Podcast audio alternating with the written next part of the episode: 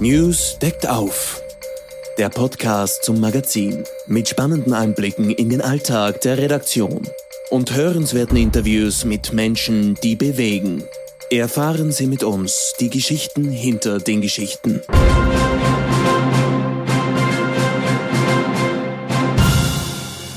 Hallo und herzlich willkommen zum Newscast, dem Podcast vom Nachrichtenmagazin News. Mein Name ist Katrin Gulneritz, ich bin die Chefredakteurin und freue mich, dass Sie dabei sind.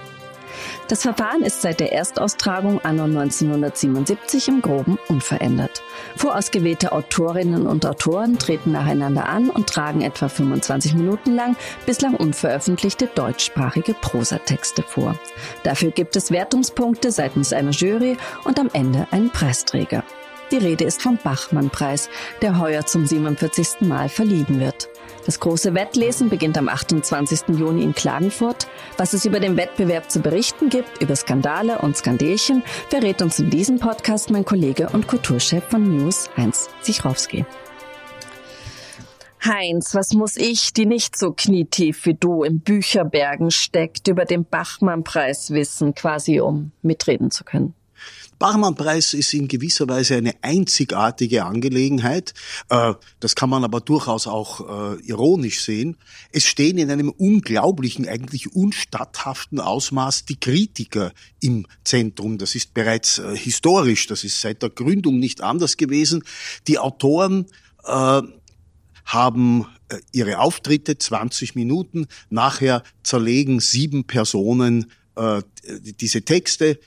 Wobei man allerdings sagen muss, das hat sich massiv geändert, wenn ich ein bisschen zurückblicken darf.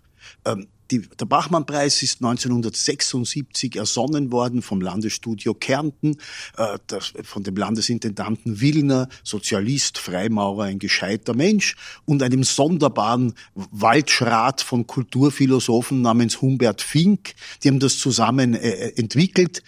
77 ist zum ersten Mal, und das hat das Ganze stattgefunden, es waren mehr Juroren, auch mehr äh, teilnehmende Autoren. Heute sind es sieben Juroren, die jeweils zwei Autoren mitbringen. Entweder aus Einsendungen, denn man kann einschicken, oder wenn Sie sehr schlau sind und den Sieger gerne äh, generieren wollen, dann schauen Sie sich selber um und sagen, okay, möchten es nicht einschicken oder so etwas. Es funktioniert. Damals war das ein riesiges Feld. Ich habe mir das angeschaut. Da war die Elite der Literatur in der Jury. Da waren Hans Weigel und Friedrich Thorberg, Peter Hertling, äh, also unglaubliche Autoren. Äh, und ich habe mir gedacht, Sixters, die haben einen, die haben einen Blick noch für große Literatur, denn die ersten drei Gewinner, 77 Gerd Jonke, dann äh, Ulrich Plenzdorf, ein Jahr später Gerd Heidenreich, ich habe mir gedacht, schau, das haben die haben Leute gefunden, das war ganz anders. Das waren namhafte Leute. Das waren namhafte Leute. Ulrich Plenzdorf, das One-Hit Wonder aus der DDR, war praktisch äh, delegiert aus der DDR und hatte bereits seit äh, fünf Jahren sein einziges bedeutendes Werk, die neuen Leiben des jungen W, bereits verfasst. Das hat sich in Kürze geändert. Die Autoren haben sich aus der Jury immer mehr zurückzuziehen begonnen und die Kritiker haben dort das Wort zu führen begonnen, und zwar auf eine unvorstellbare Art. Es war der nicht mehr blutjunge, aber äh, und bereits äußerst aggressive Marcel Reich-Ranitzky, der dort praktisch vorweggenommen hat, was er Jahrzehnte später im literarischen Quartett verwirklicht hat. Autoren relativ wurscht. Im literarischen Quartett gab es ja kaum einen Anwesenden. Da ging es nur um die Bücher und die vier Autoren, die an diesen Büchern herumfetzen. Ähm, und die Kritiker machen sich wichtig machen eine Performance, die alles Vorstellbare übersteigt. Die Folgen waren ganz klar. Reich Ranitzky ist über sich hinausgewachsen dort, hat immer schlimmere äh, äh, Zerstörungsfantasien und Zerstörungsstrategien den Texten gegenüber obwalten lassen. Äh, und irgendwann einmal haben namhafte Autoren eher gar nicht mehr teilgenommen. Ich, ich setze mich doch nicht dorthin für ein paar Schilling, weiß nicht, was das damals war, genug, aber und lass mich dort äh, vor, vor den Augen der Welt lächerlich machen und tranchieren. Heute ist die Sache anders, so über die Jahrzehnte gegangen. Es ist mehr ein Labor geworden. kaum ein wirklich sehr renommierter Autor tritt noch bei. Es gibt Ausnahmen. Franz Sobel hat mitgemacht und äh, Maya Haderlapp, die haben dann auch gewonnen. Ja, also kann man gar nichts dagegen sagen. Ansonsten eigentlich aber das, diesmal ist ein Surkamp-Autor dabei. Ich weiß nicht welcher, aber das ist schon ungewöhnlich. Ja, äh, sie kommen aus kleinen Verlagen. Sie können sich dort präsentieren. Die äh, Kritiker wären immer noch gern ungut, manche, zum Beispiel Philipp Tingler aus der Schweiz, der, dem, der so einen Wranitzky für, für Sozialhilfeempfänger dort macht. Ähm, äh, nicht Wranitzky, Reich Wranitzky natürlich, selbstverständlich. Äh, aber im Wesentlichen ist das, ist das Ganze eine etwas zivilisiertere, laborartigere Veranstaltung. Also 14 Autorinnen und Autoren nehmen heuer teil, vier davon aus Österreich. Rein theoretisch es sind jetzt weniger, oder? Leider rein theoretisch. Es muss ein Verhängnis über dem Ganzen hängen. Seit Wochen wussten wir das. Ich habe meine zugehörige Geschichte immer wieder verschieben müssen. Jetzt habe ich sie noch stark verkürzen müssen.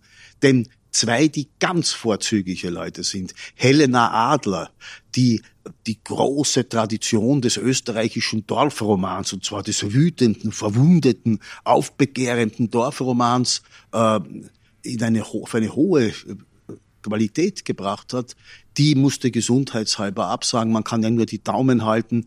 Es scheint keine sehr angenehme Sache zu sein.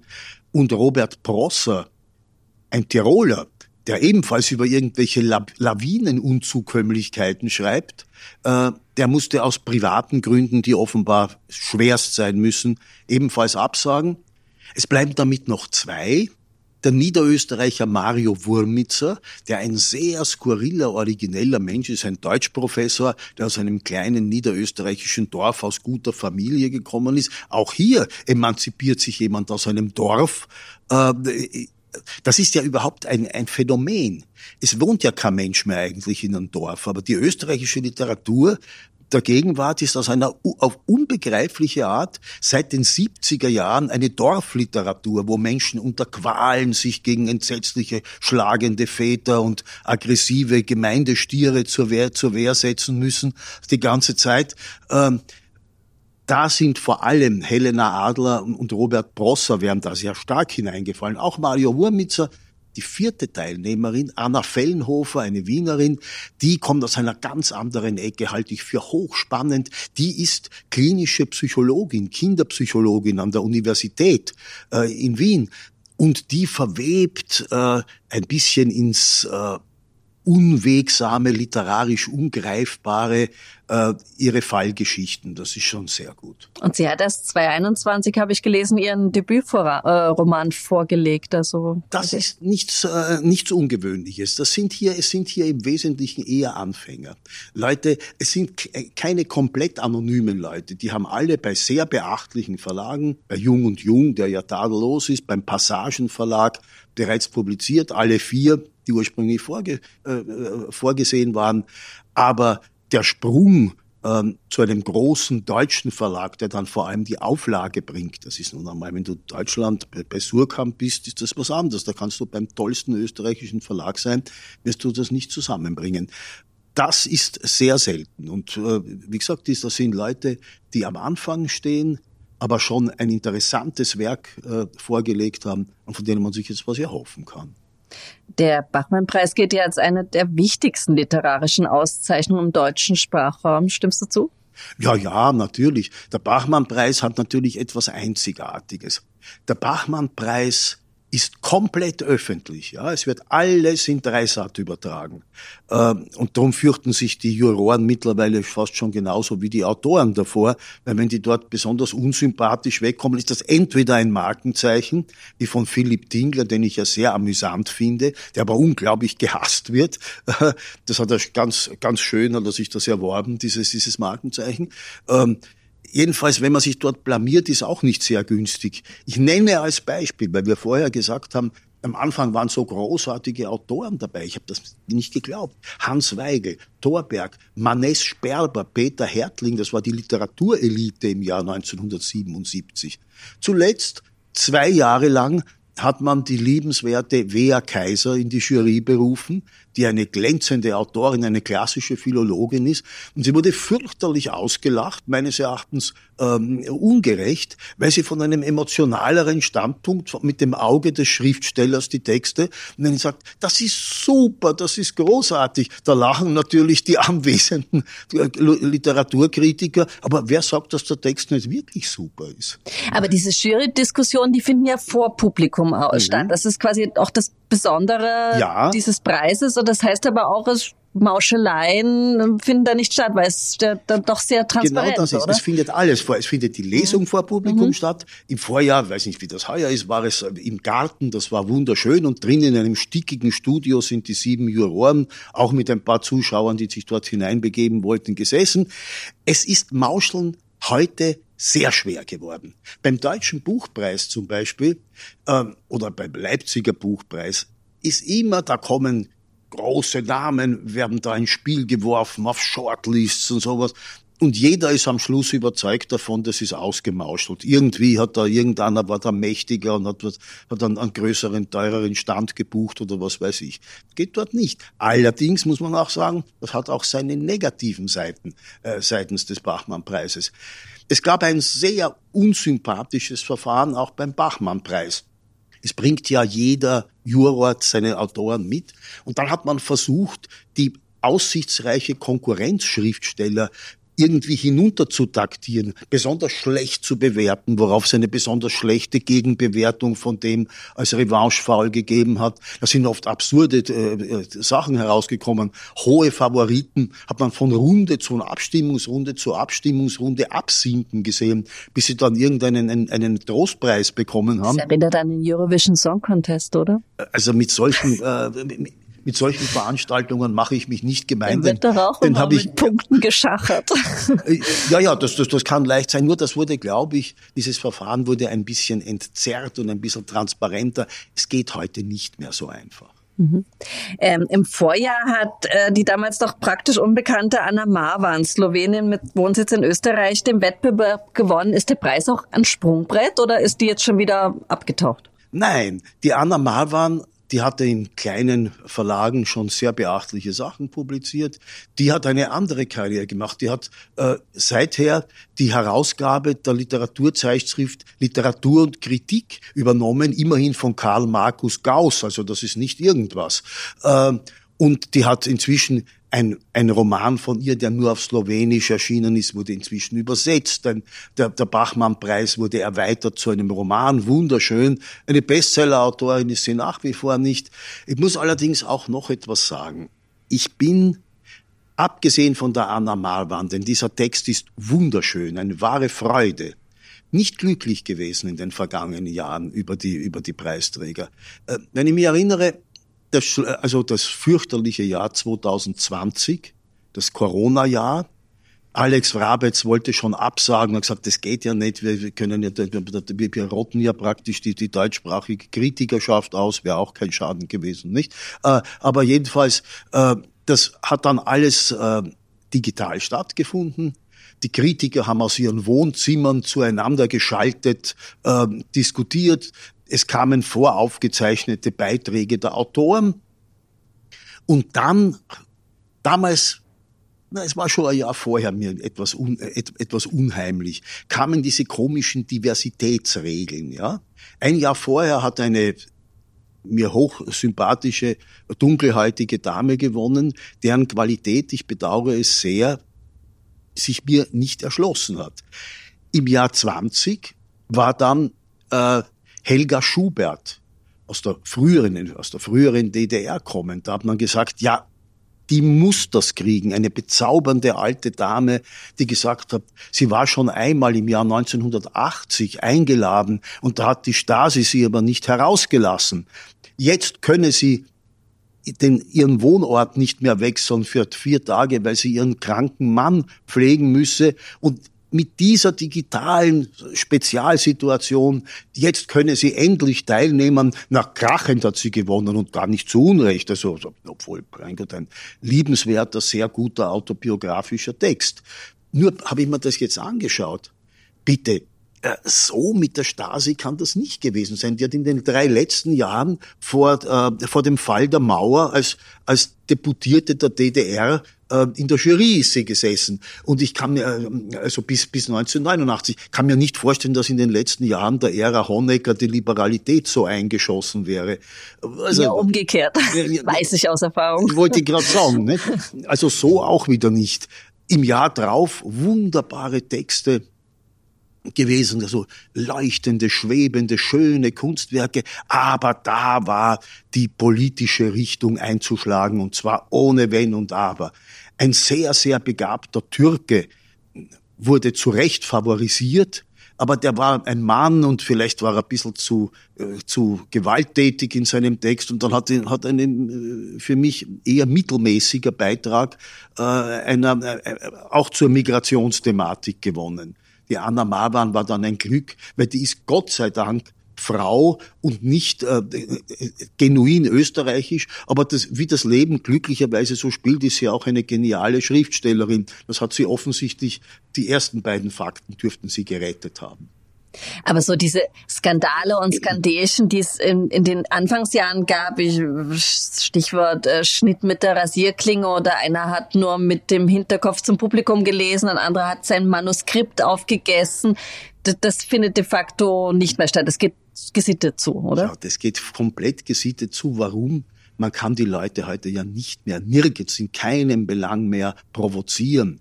Was mein verehrter, verewigter Freund Schlingensief auf der Bühne gemacht hat, der mit dem Gemächt gemalt hat und was weiß ich und äh, Lilliputana auf die Bühne gebracht hat. Das wäre erstens würde das heute gecancelt wegen wegen diverser äh, diverser Un Unstatthaftigkeiten und zweitens interessiert kein Schwein mehr. Äh, du hast du kannst im Internet die ganze, die ganze Welt der Perversion und des Aufstands und, der, und, und des Unsinns dir erschließen.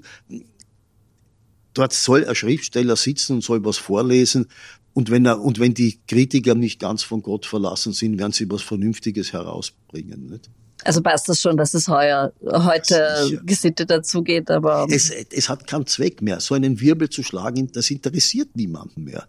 Dazu ist es, das ist zu verbreitet. Du kannst heute überall auf der Welt jede Art Wirbel abrufen äh, und Geschrei. Das, die Leute sehnen sich wieder nach klassischen viereckigen Theatervorstellungen, weil alles andere haben sie schon gesehen auf der Bühne, wurde versucht. Und jetzt wissen wir schon, und jetzt tät man am liebsten wieder den Wilhelm Tell sehen, wie er die Armbrust spannt und den Apfel vom äh, Haupt seines Sohnes schießt. Statt dass er mit, der Maschinen, mit, mit, mit dem Maschinengewehr nackt von hinten ähm, äh, losballert, nicht? Aber über Reich Ranitzky reden wir ja heute noch und der ist ja schon lange nicht mehr unter uns. Ach, den habe ich geschätzt, den habe ich auch noch gekannt, den habe ich in Frankfurt äh, besucht. Das war ja natürlich, heute ist das gar nicht mehr vorstellbar, dass jemand einen, einen Schriftsteller so behandelt. Äh, erstens, erstens hätte niemand mehr diese unglaubliche Beredsamkeit, diese Gemeinheit der Attacke, das schafft, das schafft ja kein Mensch mehr. Und zweitens, dann kriegt er einen Shitstorm und sowas. Also, ich weiß nicht, ich würde mich um sowas ja nicht kümmern, aber andere fürchten sich. War er gemein oder sprachlich brillant? Beides. Mhm. Beides. Der Reich Ranitzky, äh, also ich, Klaus Kastberger, der heute der interessanteste Juror ist, das ist ein Grazer Germanist, der auf eine unglaublich äh, geschickte Art zwei Jahre hintereinander den Sieger immer hinterhergebracht hat. Genau gewusst, wen suche ich mal aus. Das ist eine fesche Person und die hat so einen tollen Text und die kommt so gut rüber. Der, das ist ein gescheiter Mensch. Der hat mir gesagt, der Reich Ranitzky wäre heute eine Witzfigur, den würde niemand mehr ernst nehmen. Da bin ich nicht so sicher. Muss ich sagen, er, er war von einer unfassbaren Beredsamkeit. Ich habe das so gesch Ich war bei ihm in Frankfurt, wir haben ein Interview gemacht und sind, da war von diesem ganzen Korrektheitsschwachsinn noch gar keine Rede, sind wir auf auf die dauernde vorgebrachte Forderung gekommen, den Dichter Josef Weinheber, der ein großer österreichischer Lyriker, ein ganz großer österreichischer Lyriker war, der äh, ein unglücklicher Kerl war, den die Nazi enorm hofiert haben, ja, ähm, und der dann Führerhymnen, die sind nicht so gut wie die anderen Gedichte, geschrieben hat und alles Mögliche. Und der hat sich im Jahr 1945 umgebracht, der Weinheber. Und ich habe gesagt, Was sagen Sie, Herr Reich-Ranitzky? Da will jemand das Weinheberdenkmal in Wien, das winzige, vor der Akademie weg. Was hat man da gesagt? Junger Mann, der Mann hat sich umgebracht. Mehr kann man wirklich nicht verlangen. Das war der Reich Ranitzky. Das war wunderbar, nicht? Es sind auch unvergesslich sind die, also wenn der gesagt hat, ja, ich war ja dort mehrfach als ganz junger Journalist, wenn der gesagt hat, nein, ich glaube nicht, dass das gute Prosa ist, dann war der Mensch vollkommen erledigt, ja. Der arme, der Schriftsteller dort ist im Boden versunken und konnte bereits sein Testament machen, nicht? Na, der Reicher nicht. Aber er hat es auch geschafft, dass Autorinnen weinend davongelaufen sind. Ja, ja, ich sag ja nicht. Bachmann-Preis. Ja, ja, sicher. Wie gesagt, entweder der ist im Boden versunken oder weggerannt. Jedenfalls, wenn der mitgeteilt hat, der glaubt nicht, dass das gute Prosa ist, dann war das Ende schon besiegelt, äh, des, des Kandidaten. Hat er recht gehabt? Ach Gott, er war, er war so ungerecht wie alle Großen, ja. Entschuldige, der größte Kritiker, das größte Vorbild, auf Knien angebetet jedes Kritikers ist Karl Kraus, nicht? Karl Kraus hat war äh, ein, ein großer jüdischer Intellektueller, ein unfassbarer Stilist und war zugleich ein glühender jüdischer Antisemit. So was hat es gar nicht so selten gegeben. Hat sich gerühmt seines Antisemitismus, hat aus antisemitischen Gründen Heinrich Heine heruntergemacht, der nun wahrlich sehr gut war. Geniale Leute sind immer auch ungerecht. Er hat aber auch tolle Leute wie Wedekind gefördert und entdeckt. So war es auch mit dem Reich Ranitzky. Alle seine Entdeckungen, also Ulla Bergiewicz, soll sein, ja. Ähm, aber sonst, der Reich Ranitzky war als Gesamtkunstwerk, als Person einzigartig. Mhm.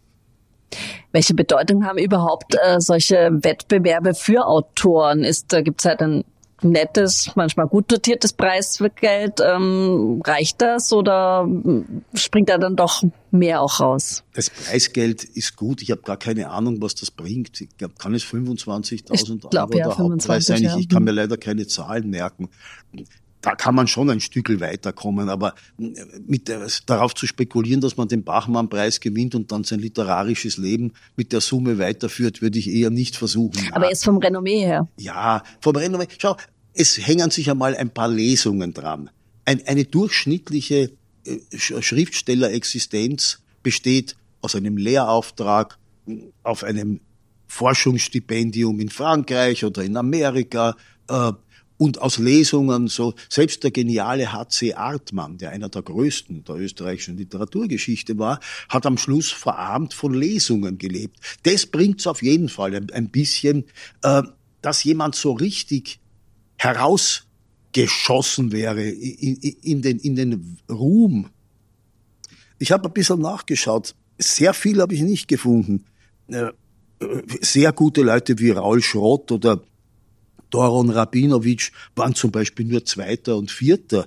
Ähm, der Franz Sobel hat gewonnen. Wenn wir jetzt sagen, der ist ein Superstar, wird vielleicht wer glauben, ich bin nicht so sicher, nicht, also, dass das so eine, eine Weltadresse ist. Äh, Sibylle Levitscharow hat einmal gewonnen, leider jetzt gestorben. Mein Gott, eine verrückte Person. Nicht zu, aber an Verrücktheit nicht mit Uwe Tellkamp zu vergleichen, der auch gewonnen hat. Äh, aber dass der wegen dem Bach, dass diese Leute wegen dem Bachmann-Preis etwas geworden wären, ich glaube, die hätten sich durchgesetzt, meines Erachtens.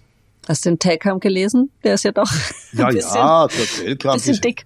Ja, dick und, und heftig und politisch unkorrekt und freut mich nicht äh, politisch, aber es ist einfach ein guter Schriftsteller, nicht? Und darum sollte es ja gehen. Darum bedauere ich ja so diese schrecklichen Einengungen. Ähm, heute, ich bin gespannt, was wie das heuer sein wird, weil der heuer wieder, das ist ganz typisch eine Zeit lang hattest du gar keine Chance, wenn du nicht unter erheblichen äh, Qualen irgendwie immigriert bist oder, oder emigriert bist, in, ins Land gekommen. Heuer typisch. Äh, genau sieben Männer, sieben Frauen. Allein das ist ein Unsinn. Von mir aus sollen 14 Frauen sein, aber auch von mir aus 14 Männer. Geht nur um Qualität. Wobei einer der Männer erst vor 13 Jahren ein Mann geworden ist. Wir haben so die typische, da muss, das muss noch rein, so wie beim Oscar, ja, beim Golden Globe, der auch langsam nicht mehr ganz ernst zu nehmen ist, das alles.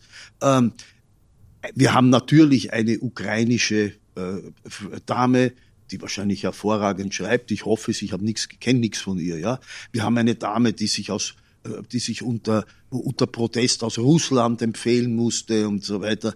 Ähm, ich kann nur hoffen, dass es heuer einmal wirklich um Literatur geht, um Literatur, um die Schönheit der Sprache, um eine Gegenwelt, ja. Nicht, dass jemand die Welt, die uns eh schon bis daher steht, noch einmal ein bisschen literarisierter uns nahe bringt, das ist mir nur langweilig inzwischen, wenn es nicht genial ist, ja, und genial ist aber nicht viel, sehr selten.